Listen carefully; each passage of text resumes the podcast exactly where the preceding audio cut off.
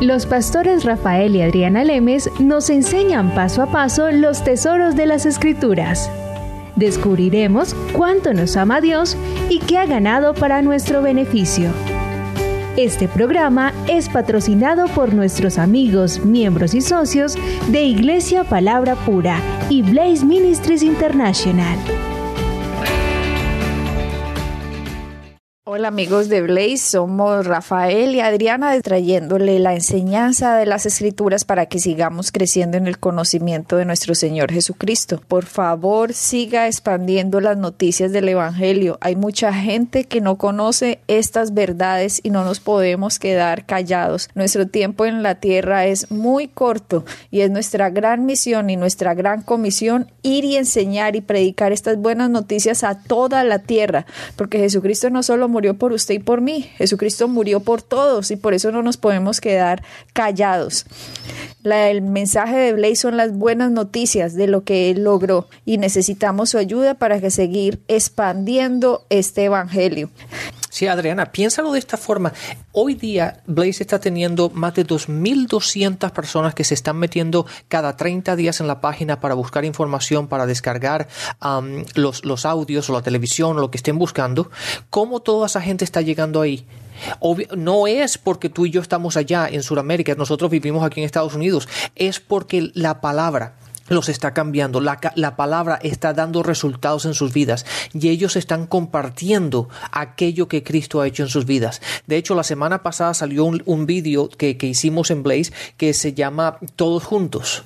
Ese vídeo quiere dar a, a entender que no es solamente tú y yo, la responsabilidad que tenemos de compartir a Cristo. Es somos todos. Todos podemos compartir las buenas nuevas. Todos podemos decirle a alguien más, oye, mira lo que Cristo ha hecho por mí. Mira cómo la vida me ha cambiado. Mira lo que la palabra ha hecho en mi vida. Porque obviamente no somos tú y yo, Adriana, lo que podemos cambiar a la gente. Si eso fuese así, sería fácil y verdad, simplemente tenemos que pararle a la gente y decirle, oye, simplemente yo te digo que cambies, pero no, tú y yo no tenemos ese poder, pero la palabra tiene el poder de cambiar a la gente.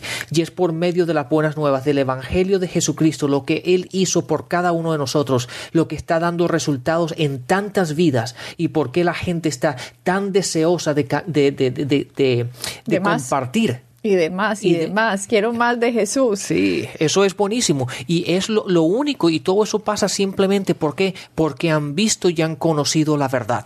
Sí, como decía alguien, lo que nunca aprendí en la iglesia en 30 años de mi vida. Impresionante, triste, pero es la realidad que está viviendo el cuerpo de Cristo y necesitamos hacer una revolución porque nuestro tiempo en la tierra es muy corto y por lo tanto tenemos que llevar como propósito en nuestra vida llevar esta noticia a todas las personas, porque Jesucristo murió por todos. Sí, es interesante, Adriana, y, esto la gente lo tiene que entender y los, los, socios tienen que entender para que entiendan el impacto que ellos están, están haciendo en, en, en Blaze, porque ellos siembran, ellos creen en nosotros, ellos creen en el ministerio, pero es bueno que también eh, vean y oigan lo que está pasando. El 99% de la gente que nos escribe es, es básicamente lo mismo. Gracias por que entiendo. Gracias porque después de tantos años en la iglesia finalmente he visto la luz. Gracias que ahora tengo paz. Gracias que ahora tengo alegría. Ahora tengo gozo. Ahora entiendo. Ahora soy feliz. Ahora lo que nunca he entendido, ahora ya entiendo. Eso lo leemos constantemente en todos los emails que recibimos diariamente. ¿Por qué? Porque lo que Jesucristo ha hecho en sus vidas. Así es, Rafael, y eso es gracias a ustedes. Así que algún día estaremos presentes delante de nuestro Señor Jesucristo para recibir nuestras recompensas, que ese es un tema que más adelante hablaremos eh, cuando estemos frente a Él en el gran tribunal de Cristo. Y seguramente lo que todos estamos esperando es que nos digan, bien hecho, siervo fiel. Siervo fiel, ¿por qué? Porque cuando estuvimos aquí, no nos quedamos callados y participamos no solo con nuestras oraciones, sino con la plata para ayudar a financiar al Evangelio de Jesucristo quienes están diciendo la verdad, no a financiar la religión ni una manada de manipuladores y controladores que utilizan el dinero para el beneficio de ellos, sino para el beneficio del Evangelio. Así que es necesario hacer una revolución porque el nombre de Cristo no puede seguir siendo blasfemado por el mal uso que unos algunos le dan. Exacto. Y Adriana, quiero que lo hemos dicho muchas veces y lo vamos a lo digo una vez más. El 100% de lo que entra Blaze es utilizado en su 100% para el Evangelio. No hay ningún otro gasto, no hay salarios, no hay absolutamente nada que sale de Blaze para Adriana y para Rafael. El 100% de, lo, de las ofrendas, de los diezmos, de lo, de, de lo que entra al ministerio financieramente es utilizado para expandir el Evangelio. Gracias, socios por esta gran labor que todos estamos haciendo. Estábamos hablando acerca del bautismo del Espíritu Santo con la evidencia de hablar en lenguas y en el programa pasado mostramos la diferencia entre el Antiguo Testamento y el Nuevo Testamento. En el Antiguo Testamento el Espíritu Santo no podía habitar dentro de alguien continuamente, ni siquiera, si es que no podía habitar a ninguna persona en el Antiguo Testamento porque todos hemos pecado y hemos sido destituidos de la gloria de Dios. Por lo tanto, ni Moisés, ni David, ni, ni nadie ni Salomón, ni nadie. Simplemente el Espíritu Santo podía ser una visitación, digamos un empoderamiento momentáneo hasta que se, hasta que se iba. Por eso David decía, no quites tu Santo Espíritu de mí, porque él sabía la diferencia, la diferencia que había.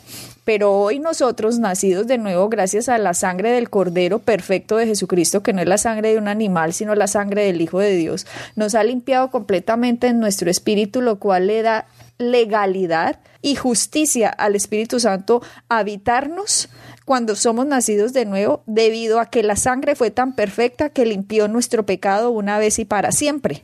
Y por lo tanto Él puede habitar legalmente dentro de nosotros. Y somos nosotros en nuestra mente que tenemos que entender esta inmensidad de valor de lo que Jesucristo ha hecho, que al punto de perfeccionar nuestros espíritus y el Espíritu Santo nos pueda habitar. En el Espíritu se nos ha dado un don que se llama el don de lenguas, que es una comunicación en un lenguaje perfecto donde hablamos las maravillas de Dios. En nuestra mente nosotros no conocemos todas las cosas, pero también dice la Escritura que tenemos la mente de Cristo, donde en nuestro espíritu. Y la única forma de sacar el lenguaje que el Espíritu tiene es a través de la fe, es a través de empezar a mover nuestra lengua después de que hemos recibido el bautismo del Espíritu Santo, de empezar hablar en nuevas lenguas. No es nada difícil, no es nada complicado, simplemente que usted la religión se lo ha complicado todo y por eso tiene ciertas resistencias ante estos temas, no porque no le parezcan interesantes o bueno si lo está escuchando por primera vez, sino por la mala enseñanza que le ha negado completamente lo que estamos diciendo aquí. La diferencia entre el Antiguo Testamento y el Nuevo Testamento es apoteósica. A Moisés en el monte de Sinaí se le entregaron los diez mandamientos mostrándole al hombre lo que el hombre tiene que hacer para alcanzar la perfección, dando a entender Dios, esto es imposible. No matarás, no robarás, no irás falso testimonio. No, no, no, no, no, no, no, no, no, no, no, no, no. Todo era así. El hombre que creyó, ah, yo, yo voy a hacer todo esto, yo, yo puedo. No, el hombre no podía. El hombre en su carne no tiene perfección porque fue vendido al reino de las tinieblas. Su espíritu está separado de Dios. Solo nosotros podemos encontrar perfección en Dios y no en nuestra carne.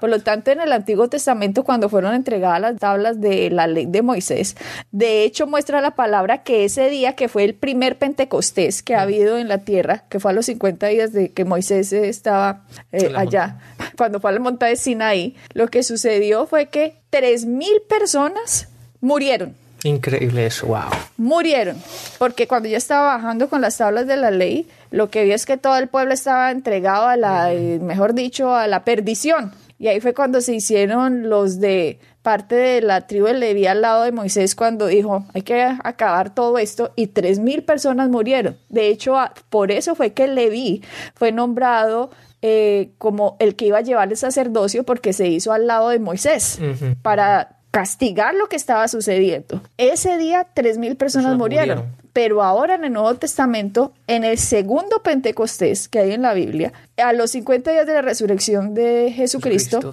lo que sucedió es que el Espíritu Santo entró. No entraron las tablas de la ley de Moisés otra vez, Rafael. Ahora entró la gracia. Ahora entró la fuerza de la gracia de Dios por lo que hizo Cristo. Ahora Dios es justo y santo en perdonar al hombre porque Jesucristo fue condenado como un criminal. Ahora el criminal puede ser juzgado como justo cuando recibe a Cristo, ya que el justo fue juzgado como criminal. O sea, el intercambio se dio ahora. el paralelo es tremendo eso. Y en Pentecostés entra el Espíritu Santo y Tres mil personas se paran después de que Pedro da su primer discurso y ¡pum! tres mil personas son salvas. En el Antiguo Testamento entra la ley y tres mil mueren. En el Nuevo ah, entra la gracia y tres mil reciben. Y viven. Y, empoderados. Empoderados. Ese paralelo, nosotros tú y yo no somos predicadores, pero para un predicador ese es un tremendo servicio. también somos predicadores, somos de todo, Rafael. Bueno, entonces, eh, lo que está sucediendo, si queremos entrar a estudiar cómo es el proceso, ya miramos como en Hechos, eh, capítulo 2 nos muestra verso 4, que estas personas fueron llenas y comenzaron a hablar en lenguas. En el capítulo 2 también Pedro da su primer discurso donde tres mil personas son salvas y reciben el don de Dios. Y también empezamos a mirar cómo en el libro de Hechos encontramos Hechos 8 a Felipe. Felipe es... Eh, miremos Hechos 8. Dice que Felipe fue a Samaria a predicar a Cristo. Está Hechos 5, 8.4 dice, pero todos, pero los que fueron esparcidos iban por todas partes anunciando el Evangelio. Mira, ¿por qué fueron esparcidos? Si miramos antes, lo que sucede es que empezaron a perseguir la iglesia, porque ya estaban diciendo, Jesucristo, Jesucristo nos salva, Jesucristo nos ha dado un poder, Jesucristo nos da el don del Espíritu Santo. ¿Y qué pasa? Los que no querían aceptar esto, sino que querían tratar de salvarse por obras, empezaron a, atacar a los que se salvaban por la fe. Dentro de esos atacantes estaba Saulo que después se llama Pablo. Saulo consintió en la muerte de Esteban, que ya tú una vez explicaste acerca de Esteban en unos programas pasados, y de y Saulo estaba en el momento en que estaban apedreando a Esteban y de hecho fue el que consintió, porque Saulo formaba parte de la de los fariseos, él salió de la de la escuela digamos de Gamaliel y Pablo o Saulo en esa época tenía una posición muy alta dentro del grupo de los que manejaban a los judíos. Él fue cuando él dice que Pablo consintió en la muerte de Esteban, no es que dijo, ay, sí, yo también consiento, yo también quiero, no, cuando dice que él consintió fue cuando miran a Pablo y dicen, ¿lo matamos o no? El visto bueno. El que dio el visto bueno de que mataran a Esteban, el que le puso el dedo hacia arriba diciendo, mátenlo, fue Saulo. Exactamente, ahí pueden ver la autoridad que él tenía. En, digamos, el rango que tenía dentro de los judíos que estaban persiguiendo a la iglesia, porque él pertenecía al Sanedrín, o sea, él tenía una posición de autoridad donde lo que él decía se hacía. Exactamente. De hecho, era uno de los altos más rangos del grupo de los fariseos. Más adelante explicaremos de dónde salieron los fariseos y que en realidad cuando utilizan el término hoy fariseo, ah, este es mucho fariseo y la gente dice, ay, es una palabra mala, no, de hecho era una palabra muy correcta. Fariseo era como decir alguien muy correcto, muy, muy estricto. No era una palabra mala. Por eso más adelante lo explicaremos. Pero Pablo era el de los máximos. De hecho, por él fue que mataron a Esteban, porque fue el que consintió. Así que después de la muerte de Esteban, entonces la gente fue esparcida. Claro, todo el mundo salió despavorido corriendo porque estaban matando a todos los cristianos. Y Felipe, en el versículo 5 del capítulo 8 de Hechos, descendió a la ciudad de Samaria y les predicaba a Cristo.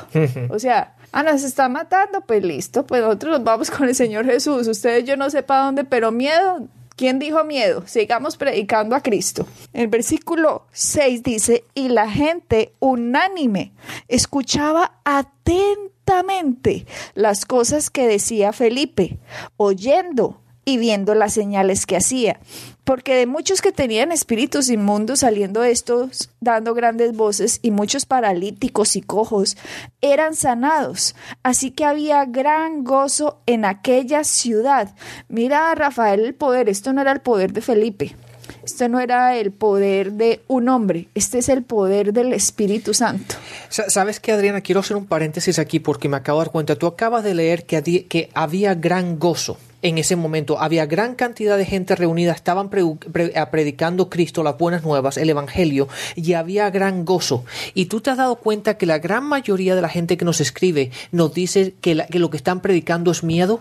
Que muchas personas tienen miedo, están despavoridas, están amedrantadas, están temorosas porque las iglesias que están los están amenazando con demonios, que los demonios los van a atacar, que tienen que poner dinero para que no los ataquen, que Dios los va a castigar, que ellos están sufriendo por la maldición que Dios les está mandando. O sea, completamente contrario a lo al evangelio. Eh, exactamente, porque la palabra dice que aquí estaban predicando Cristo. De hecho, la versión que yo estaba leyendo, que, es la, ah, la versión viviente. Viviente, gracias. Habla que estaban predicando Cristo, las buenas nuevas.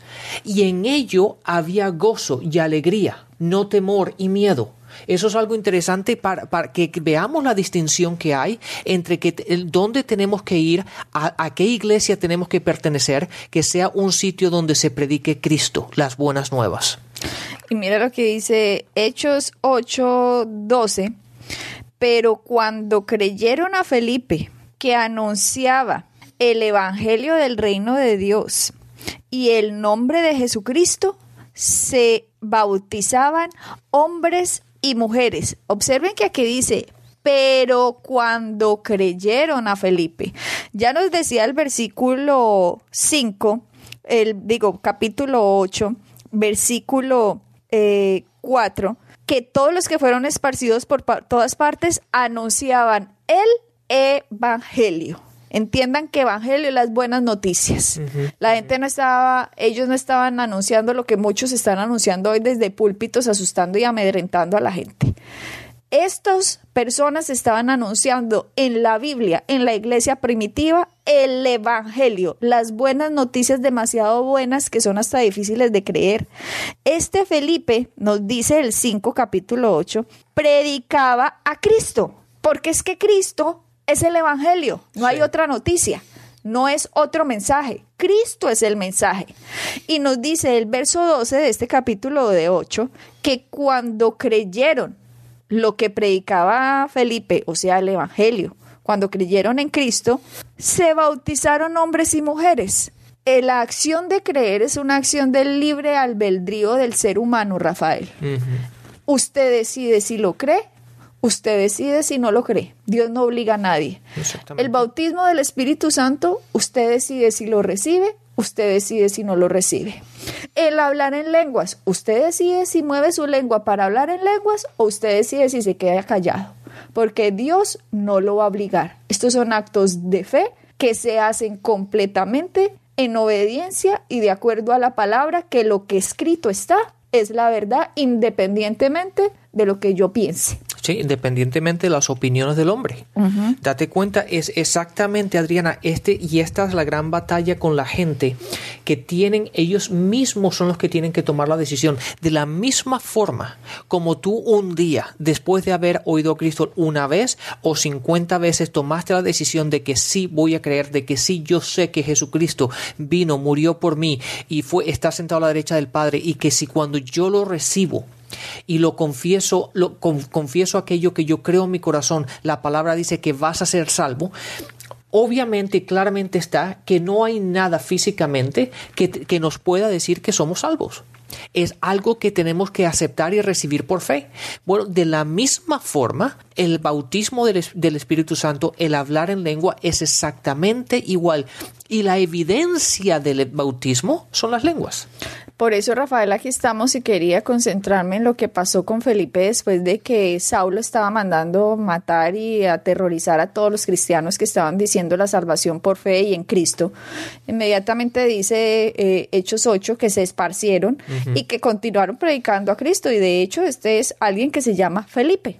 Felipe empezó a predicar las buenas noticias, como ya les leímos el Evangelio a Jesucristo, y el versículo 12 nos dice que los que creyeron a Felipe entonces fueron bautizados ¿En qué se bautizaron? En agua. Les enseñaron primero la salvación, o sea, recibieron a Cristo y después, así de sencillo como pasó con el eunuco, que también lo hemos estudiado, que el eunuco le dijo, pues aquí hay agua, si quiere la bautizo. Aquí hay otro ejemplo de otra gente que no es el eunuco, les dice, bauticémonos. Fuimos pasados del reino de las tinieblas al reino de la luz, sin complicaciones, sin estrés, sin rituales y sin mil de discipulados, pues para que alguien pueda aceptar estas verdades. Sencillo, como el Evangelio. Entonces aquí se bautizaron. Entonces aquí ya vemos nacimiento, nuevo nacimiento cuando creyeron a Felipe y vemos el bautizo en agua. ¿Qué pasó? Lo que pasó aquí es para que ustedes vean cómo el bautismo del Espíritu Santo es una experiencia diferente al bautismo en agua o al bautismo en el cuerpo que es nacer de nuevo. Cuando yo digo bautismo en el cuerpo de Cristo significa cuando yo he nacido de nuevo, soy bautizada por el Espíritu Santo dentro del cuerpo de Cristo. Bautismo en agua es el que hace cualquier creyente que me bautiza en agua y el bautismo en el Espíritu Santo es el que Cristo hace por mí cuando creo en lo que Él me está diciendo del poder que me da a través del Espíritu Santo. El bautismo del Espíritu Santo es una acción subsecuente al nuevo nacimiento. Aquí queda comprobado en Hechos. ¿Cuándo? Miren pues, vuelvo a leer Hechos 8:12 cuando dice, cuando creyeron a Felipe que anunciaba el Evangelio, el reino de Dios y el nombre de Jesucristo, se bautizaban hombres y mujeres. El 14. Eso te iba a decir, vete al 14 ahora. Cuando los apóstoles que estaban en Jerusalén oyeron que Samaria había recibido la palabra de Dios, enviaron allá a Pedro y a Juan, los cuales, habiendo venido, oraron por ellos para que recibiesen al Espíritu Santo, porque aún no había descendido sobre ninguno de ellos, sino que solamente habían sido bautizados en el nombre de Jesús. Entonces les imponían las manos y recibían al Espíritu Santo.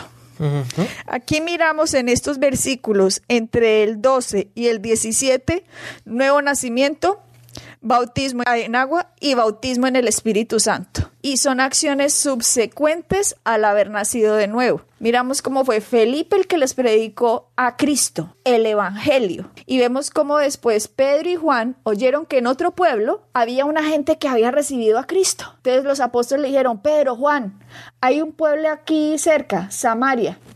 Allá acaban de recibir unas personas a Jesucristo vayan ustedes y vaya, impónganle en las manos para que también reciban al Espíritu Santo. Y Pedro y Juan se fueron hasta Samaria y les pusieron las manos y ellos recibieron el bautismo del Espíritu Santo. Así es. Obviamente tuvieron que haber hablado en lenguas. ¿Por qué? Porque ya habíamos visto cómo en Hechos nos muestra que estos 120 habían sido llenos del Espíritu Santo y hablaron en nuevas lenguas. Sí, y seguramente lo vamos a ver en los siguientes versículos que vamos a ir en el libro de Hechos. Lo vamos a ver cómo cuando la gente recibe el Espíritu Santo, la manifestación o, la evidencia del bautismo del Espíritu Santo son las lenguas, como la evidencia del ser nacido de nuevo son los frutos del Espíritu. Imagínense que después de esto, el Saulo, que era el que había mandado a matar a todas estas personas, ahora Saulo tiene el encuentro con Jesucristo, para que vean ustedes cómo la gracia de Dios se ha manifestado en una de las mentes más brillantes de Dios puestas en la tierra, como es la del apóstol Pablo, que fue el que recibió la revelación de lo que significaba la muerte, sepultura y resurrección de Jesucristo en las epístolas en los de la, del Nuevo Testamento. Este hombre que era el encargado de decir maten o no maten, encarcelen, atrapen, torturen, el que mató a Esteban, al que consintió en que mataran a Esteban, el que dio el visto bueno. Ahora es utilizado por Dios para mostrar en él su gracia, su perdón y su favor inmerecido, que lo que Cristo hizo también podía cubrir los pecados del apóstol el, el futuro apóstol Pablo. Así es. Increíble gracia. la conversión de Saulo, ustedes la pueden leer en Hechos 9, cómo fue el encuentro de él con, con esta gran luz que le dijo, Saulo, Saulo, ¿por qué me persigues? Dura cosa te es dar cosas contra el aguijón. ¿Por qué me persigues? Dijo Jesucristo. En esa luz, Jesucristo toma la persecución de sus hijos personal. Así es. Él no dijo, ¿por qué persigues a mis hijos en la tierra? No, él dijo, ¿por qué me persigues, Saulo? ¿Por qué? Porque la Biblia es consecuente. Nosotros somos el cuerpo de Cristo Y cuando al cuerpo lo persiguen, están persiguiendo a Cristo mismo. Exacto. Y tú sabes una cosa que a mí me parece maravillosa de este pasaje, si la gente se leyera el versículo 9, de hecho, desde el desde, capítulo 1 al versículo 9, y se da cuenta quién era Pablo anteriormente, y después cuando se encuentra con Cristo, el cambio tan impresionante que hubo cuando Cristo empieza a trabajar en su corazón, en su vida, y la transformación que hace la palabra en la vida de Pablo. Eso la gente muchas veces se dice, pero yo no puedo cambiar, yo soy así, yo tengo esta forma de ser, tengo esto. Si, si se meten en la palabra y permiten que Cristo empiece a trabajar en la vida de cada uno de nosotros y que se empiezan a llenar de la palabra, y permiten que la palabra empiece a funcionar en sus vidas, van a, van a ver los mismos resultados que vio Pablo, porque esto no es un evangelio que es electo, que es simplemente para unas cuantas personas. Este es el evangelio que sirve y funciona y da resultados para todos. En el capítulo nuevo, versículo 17 del libro de Hechos, Ananías, que era un discípulo Rafael, vino, le puso las manos a Pablo, le impuso las manos y le dijo, hermano Saulo, el Señor Jesús que se te apareció en el camino por donde venías, me ha enviado para que recibas la vista y seas lleno del Espíritu Santo. Inmediat y recibió al instante la vista y levantándose fue bautizado. Hmm. Dice versículo 18, o sea, esto es instantáneo, esto tiene que hacer miles de cursos ni clases, usted entiende y de una, sí, de una, no pierda tiempo. Y miren la consecuencia de lo que es recibir el bautismo del Espíritu Santo. Vean la consecuencia de lo que es recibir a Jesucristo. Está en el mismo verso 20 de ese capítulo, dice, enseguida predicaba a Cristo en las sinagogas, diciendo que este era el Hijo de Dios. Esa es una transformación. ¿Usted se imagina que es estar matando primero a una gente y a los pocos capítulos está diciendo, ese es el Hijo de Dios, mostrando cómo el que lo tenía confundido era el reino de las tinieblas y Satanás. Pero a Satanás se le voltea todo. Cuando las personas entienden la gracia y el favor inmerecido de Dios, que todos nuestros pecados han sido perdonados y usted puede ser transformado de lo más vil y menospreciado a ser el predicador de las buenas noticias de lo que Jesús necesita para ir a decirle a este mundo perdido que hay alguien que nos ama. Amén. Adriana, pues lamentablemente hemos llegado una vez más al final de este programa, así que bendiciones y hasta la próxima. Bendiciones. Pueden bajar nuestras enseñanzas en www.iglesiapalabracura.com y visitarnos en nuestra sede en la calle 21326.